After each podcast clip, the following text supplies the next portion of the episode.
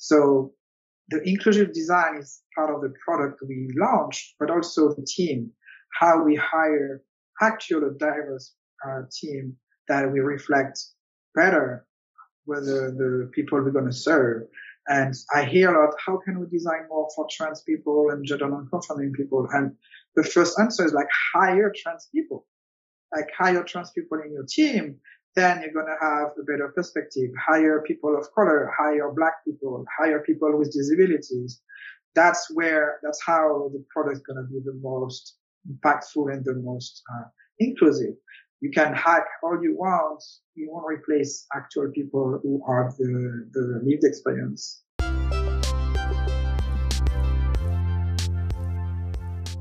Hello, and welcome to the podcast Believe in Design, a community for all of us who believe in the power of design. My name is Juliana Gutierrez, and in this space, we will share experiences and learnings with design professionals and industry experts who are making the world a better place through design.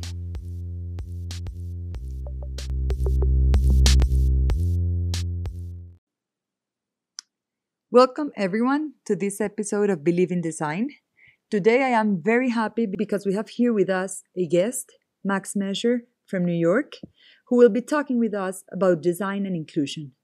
Max is a UX researcher and author, and he works as a designer towards making the world a more inclusive space for everyone. Welcome, Max, and thank you for sharing your time and sharing your story with us. Thank you. Thank you so much for having me. I'm so excited to talk with you today. So, Max, can you tell us a little bit about you? Who's Max? And I always like to ask, what do you believe in? Yeah, so I'm uh, Max Masure. I use they, them pronouns, and I'm a community centered uh, designer. And um, I believe in the liberation of underrepresented people. And so I always uh, advocate for community led initiatives where we listen to the community instead of like guessing what they might want. We listen to them to really understand uh, what has to be built and how to build that with them. Um, and I'm also uh, a trans person, so I believe in trans rights and trans liberation. Um, yeah, and um, part of my journey, I have been uh, rewarded by being part of the best leader in uh, diversity, equity, inclusion in 2019 and 20 by uh, a group called Hive Learning. Um, and I worked in the past year with United Nations, uh, Doctors Without Border, um, and I work with big hotels to help them be more uh, inclusive, gender inclusive with their with their clients, specifically trans and gender non-conforming clients. Um, and I'm part of the advisory board the DEI advisory board of Service Design Network, and uh, I created that advisory board with uh, my coworker Natalie Kuhn. Um, yeah, that's that's a bit a bit of me. That's great. I I heard that you're also an author and that you're in the process of writing a book. Yeah, so I'm writing a book about imposter syndrome, and it's called "You Don't Suck." Uh, how to silence imposter syndrome, which is um, for me it is linked with uh, diversity, equity, and inclusion um, because we are being taught to not believe in ourselves. The systems we live in, capitalism, white supremacy, is made for us to be small and not powerful. So I believe that imposter syndrome is like a consequence of the system we live in. So I'm in my book, I'm giving some tools, activities to reach our full potential and to really understand um, that we can do it and we're great and we shouldn't listen to authorities, system that try to tell us that we're not good enough. Thank you, Max. So today we're going to be talking about inclusive design and how can we have products and services that include everyone can you tell us a little bit about your journey through design and inclusion? How did you end up working in this very relevant theme? Yeah, so I've been working in design forever. Um, I studied design at school in French, in France, Um, and I've been doing uh, graphic design. I initially started as a print designer, um, and I moved into websites and then iPhone apps according to when the iPhone arrived. Um, and I moved from graphic design to user experience, and now even more like strategy. Uh, and um, that's where I was when I came out as a trans person. Um, I lived my life as a woman for 36 years, and I only came out as a trans masculine person four years ago.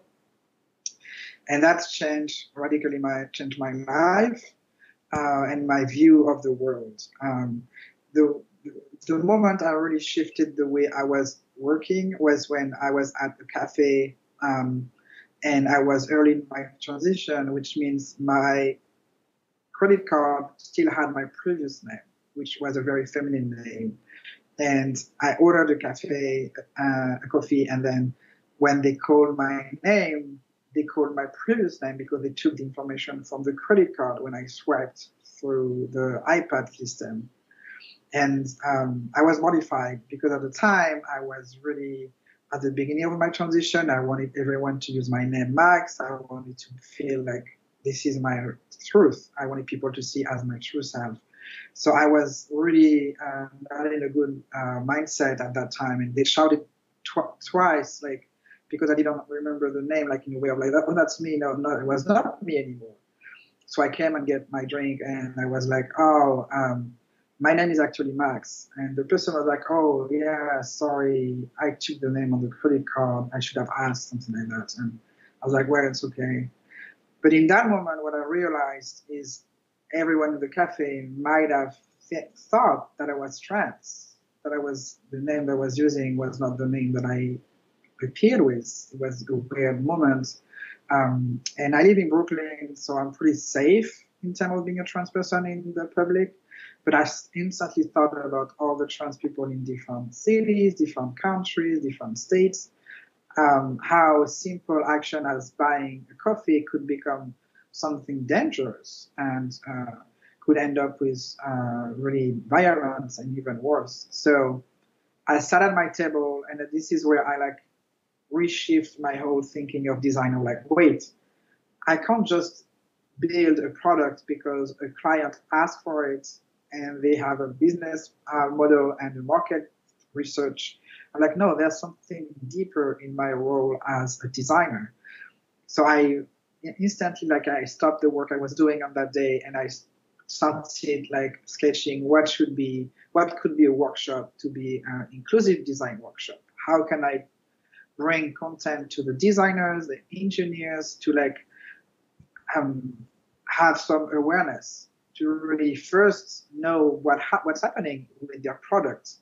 Like they might not know that because the the iPad is taking the information from the credit card to have the name that it can cause uh, issues for trans folks. Like they might not know. Um, they probably don't know it.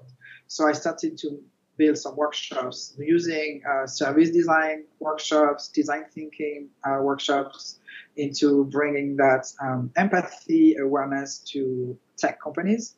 Um, and it was a big hit. That was amazing that how the response was. I'm like, wow, I had no clue, I really don't know. And then they, at the end of the workshop, the goal of the workshop is to come up with ideas of what could change uh, in the process, in the way they build the product, the way they test the product.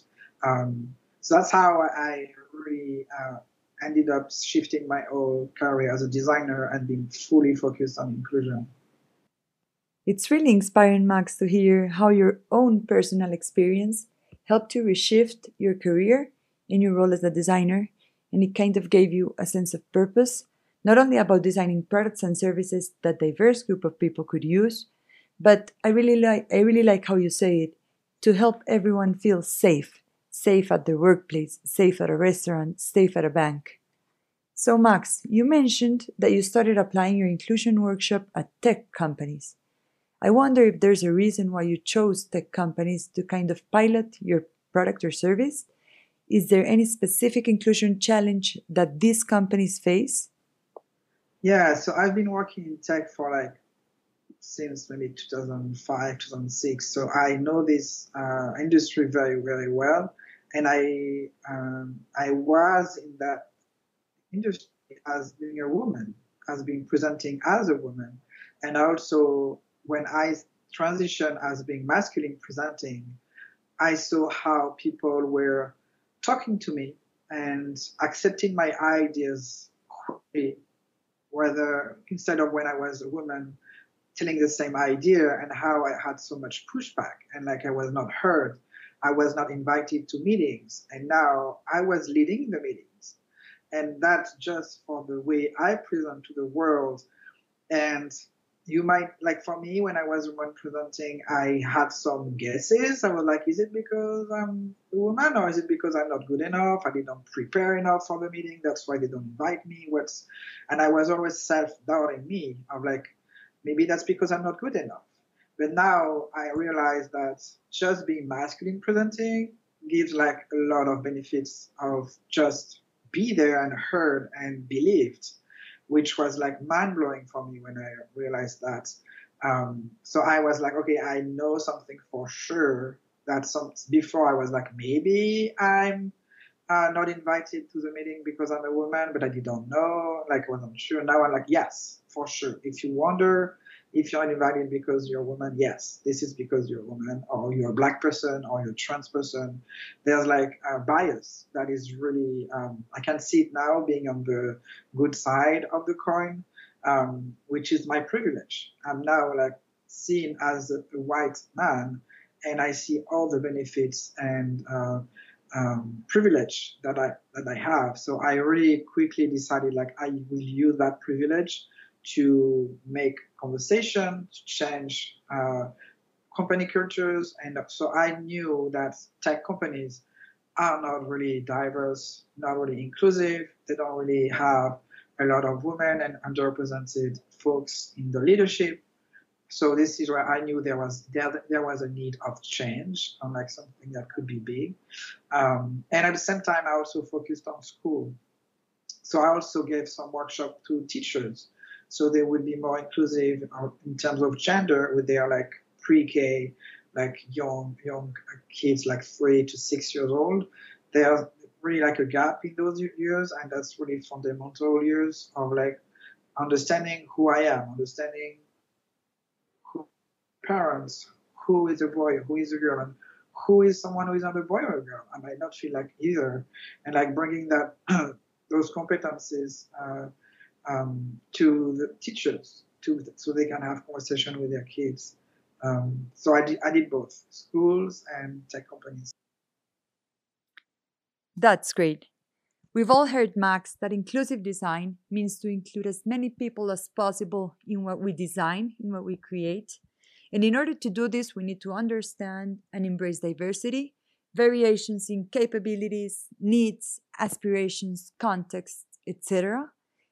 This journey, your journey, has given you a personal perspective on what inclusive design means. Can you share this perspective with us? I mean, how can design actually help us achieve this goal to enhance inclusion within companies and even more to be a more inclusive society? Yeah, so the, I, for me, inclusion, accessibility is pretty like hand to hand. Um, so the example I like to say um, to share is when you have someone with a wheelchair, um, you're going to build a ramp for someone with a wheelchair to be able to go through the steps. But not only, you make the life better for everyone because let's say one day you have a broken leg and you need to go through the ramp instead of the stairs, or you have a very heavy cart from the grocery store, or you have a kid with a stroller everyone benefits from having uh, a design, whatever it is, like digital design or actual real life design. Everyone benefits from being it accessible and inclusive. Um, so I really, for me, focusing on the the person who has the least privilege uh, will make a better design for everyone and that, that's for me the way I work. I don't really think about inclusion as include as many people as possible, but more like focusing on like that's where I go back to community centered design of like listening to the person who have the most needs and these needs that are not heard. If I build something for that person, I will make everyone's life uh, better. and I remember in my early years in startups, in tech companies, uh, that was the opposite. Like I've been trained to focus only on the main user and to dis- the, uh, like dismiss all the what we call edge cases of like extreme like oh we don't care about someone who, who cannot really see well. Let's design only for the people who can see well and we'll see later. So we never go back to later. But if we uh, uh, in contrary if we build from the person who have uh, visual impairment we make the design good for everyone so even if you um, if you make it good for like uh, people who, who need to to have a reader to go through the page. It's also good for um, the structure of the page. It's good for a lot of reasons. Um, that's the way I, I really see inclusive design into like designing for the people with the most needs. Thank you for mentioning the topic of accessibility. It's actually something I wanted to ask you about. So I don't know if you agree with me, but there's often a confusion between accessible design and inclusive design. We could say that accessible design focuses more on the end result of a design project, for example, guaranteeing that people with a certain disability can access or use a certain product or service, while inclusive design is more related to the methodology itself, to the process of including a diverse group of, group of people in the design process of a product or service so a, so a more diverse group of people can use this product or service and feel safe while using it. Mm, do you agree with me on this view, or what's your perspective on it? Yeah, the way I see um, the merging of accessibility and inclusion design is also the way we build, create the team who's going to work on a project. Um, I've seen so many teams where it's all people, able people who has no disability, who are cisgender, which means they are not trans, and white, meaning they are not person of color. So all the Silicon Valley uh, startups are made of cis white men mostly. And this is almost impossible for them to really understand all the different uh, scenarios of what a person who has a wheelchair, a person who has visual impairment, a person who is black, uh, a person who is trans, how do they go through life? And they have no personal lived experience. So it's harder for them to be really good at designing a service that's going to be uh, used by all those folks. So the inclusive design is part of the product we launched, but also the team, how we hire actual diverse team that we reflect better whether the people we're going to serve and I hear a lot, how can we design more for trans people and gender non-conforming people? And the first answer is like hire trans people, like hire trans people in your team. Then you're going to have a better perspective. Hire people of color, hire black people, hire people with disabilities.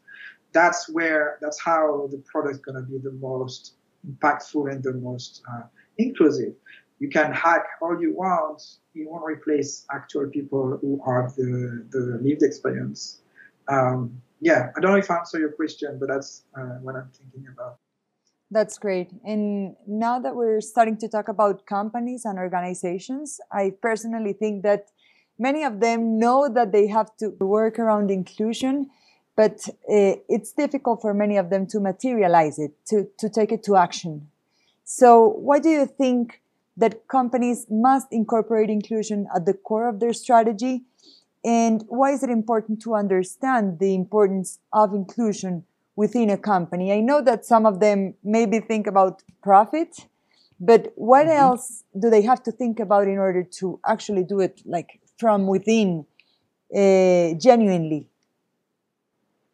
Yeah, so for me, the, the core of the company if they don't focus on inclusion, they're gonna they're gonna have people who quit very quickly. That's the turnover of people who are underrepresented uh, in companies is very very high. It's like after one or two years, even if, even if you manage to hire someone who is underrepresented, like a black person, a trans person, if the company on its own is not inclusive and not uh, making the place safe for those people and, and be respected, they won't last. They're going to leave after one or two years, which is a, a, very high cost to hire someone, and they don't stay more than a year. Uh, it's like in the hiring process, it's the worst because you spend a lot of time and money, resources to bring someone, and then they don't feel safe enough to stay more than a year. So that's one that's one aspect that I bring on into why you should have a diverse team uh, from the from the beginning. When you start a new project, you should already think about, oh, I'm not going to hire all my friends who look like me, but mm-hmm. more like who do I miss? Which values? Which which lived experience I'm not going to be able to really get unless I, am surrounding myself with different perspective and different lived experiences. Um, and I see that um, that's where projects are really um, starting stronger with a very uh, important lens of inclusion from the get-go. Uh, then it's easier to hire more uh, underrepresented folks because the the culture of the company is already around community, around respecting each other, around inclusion. Uh, so that's one thing I um, I like to point to uh, CEOs, leadership uh, teams into organization.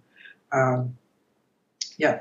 Max, can you maybe give us one example of a project that, that you've worked on or that you're currently working on where we can see how this inclusive design field materializes and how can actually design help tackle this inclusion challenge?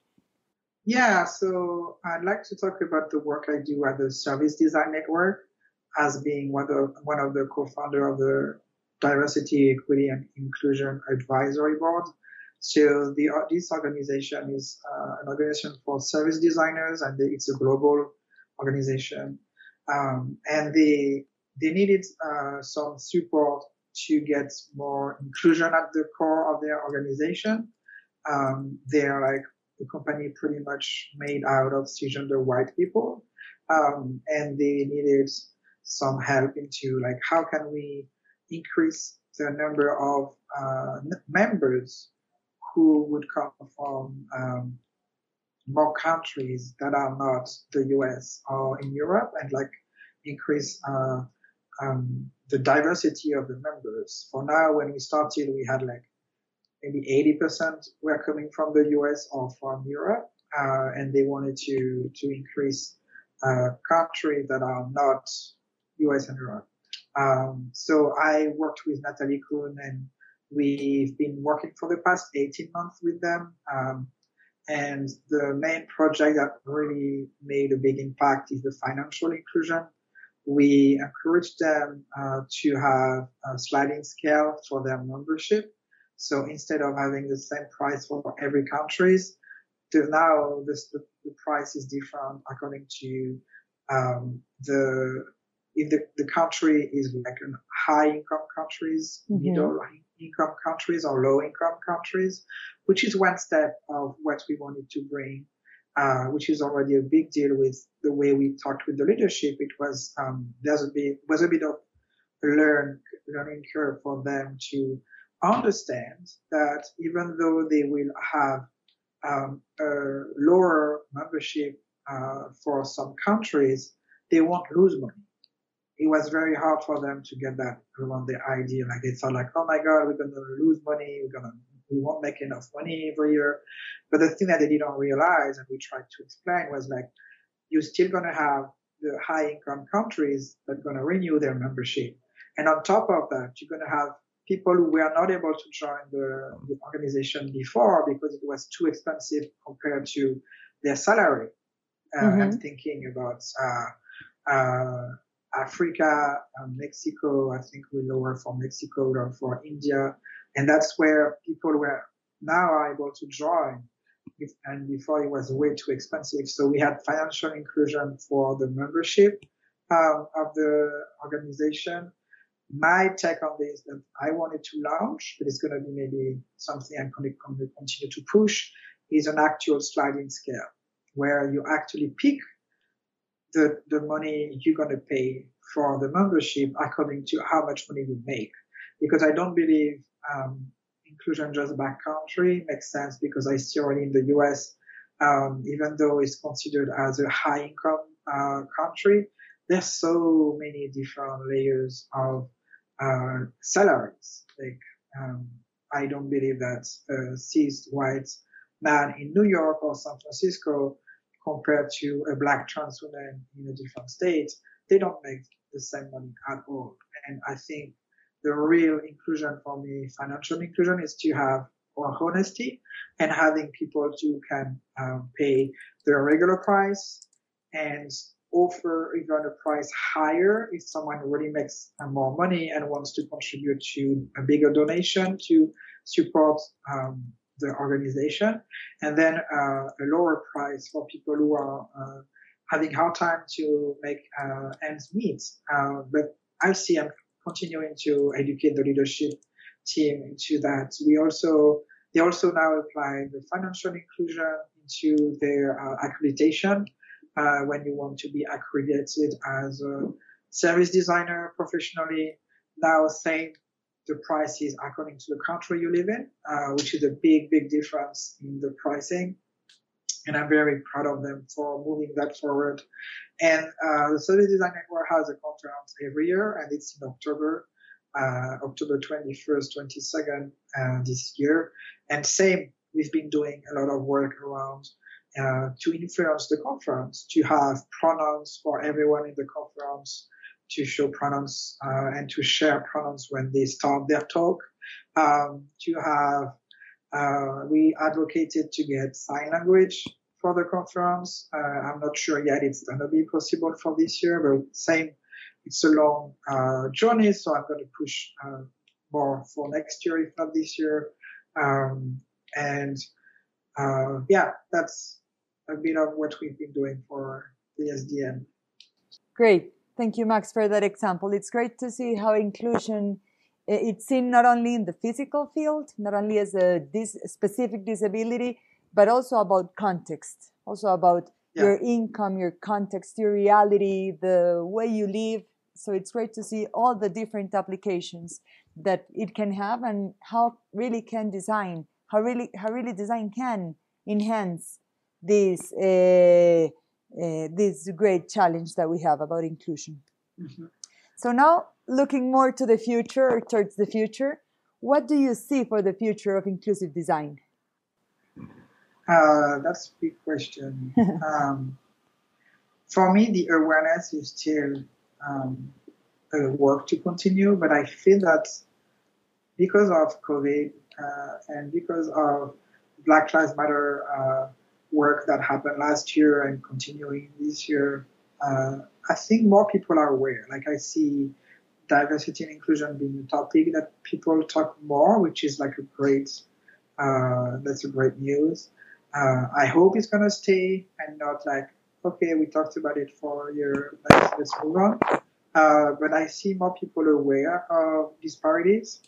Um, so I I want to believe that the future of inclusive design is that understanding that by default, we're going to create something that is um, accessible for uh, the people with the most needs, and to have that um, as part of the process. I, I remember like back in maybe 2008 when it was mobile first, as you should create for the, the, the smartphone before you do for the desktop and that was also like a big change in the way we were processing, uh, creating products uh, in design, um, where it was like first you design for the small screen and then you expand uh, different sizes to make it responsive. Uh, I want to believe in the same way for inclusion. You design first for the people who have low internet connection, mm-hmm. who don't have access to uh, uh, a lot of money or wealth uh, who has visual impairment. And like start with those and then you can expand to like if someone has more internet maybe you have more functionality uh, if really you need that. But the person who don't have a uh, fast internet should still be able to access your content. So maybe your images are smaller are like less heavy. Um, that's for me something that i don't see enough Uh, we all believe because people who are in those companies, if they are part of like the, the more like comfortable uh, population, they don't even think that someone might have a phone without internet or like a very slow internet. Mm-hmm. Um, and dismissing those people, I think it's a big mistake. Uh, and I, um, I want to believe for the future of inclusive design that we're going to be seeing less and less about that and having more like this practice of designing for the people with the most needs and the least uh, access. That's great. Something like uh, what we call extreme users in user research. Yes, extreme extreme users, and we also call it uh, universal design for design when you design for the mm-hmm. the one with the most needs and the least uh, access. That's great. Thank you very much. Thank you very much, Max. That was very interesting to hear your story and your perspective about inclusion and about inclusive design. There's a last question that I always like to ask to the participants, and is do you have something that inspires you these days that you want to share with us? It can be a book, a movie, or something that you're living. Yes. So for me, last year, 2020, this year I finally discovered uh, The Parables of the Sower by Octavia E. Butler, and it really changed my life. Uh, that was the good year to read, to read that book. It's about, uh, she wrote it maybe in 1995, I think, and it's all about um, the collapsing of uh, a world, like a society, uh, like capitalist society collapsing and how we have to recreate everything from, from scratch. And this is exactly what happened in 2020. Uh, there were like white supremacy, capitalism, and then now sickness that was like devastating. And we were all like uh, avoiding each other as uh, not trying to get sick. Um, and this book is like a great foundation for um, social justice work, for uh, future of inclusion. Uh, it's like um, it's a bit like uh, depressing at some points because it's really about everything is difficult. So it, it has a bit of the vibes of uh, The Walking Dead when everyone is trying to protect themselves from other people. Um, and there's a second book, Parable of the Talents, which is the second volume of that series. Um, and I, yeah, I'm highly recommending those. And they're now my like favorite book uh, ever. That's awesome. I will be reading them for sure. Thank you very mm-hmm. much. So, Max, in case people or companies want to get in touch with you and are interested in your work, in your work, in your workshops, or in what you're doing, how can they get in touch with you? So I have a website that's uh. So it's M-A-X-M-A-S-U-R-E.com. Uh, and I'm also very active on LinkedIn if you find me on LinkedIn. Uh, and I'm very, yeah, I'm answering all emails and messages. I like connecting with people. Uh, so, yeah. Thank you, Max. And thanks everyone for listening to this episode of Believe in Design. See you next time.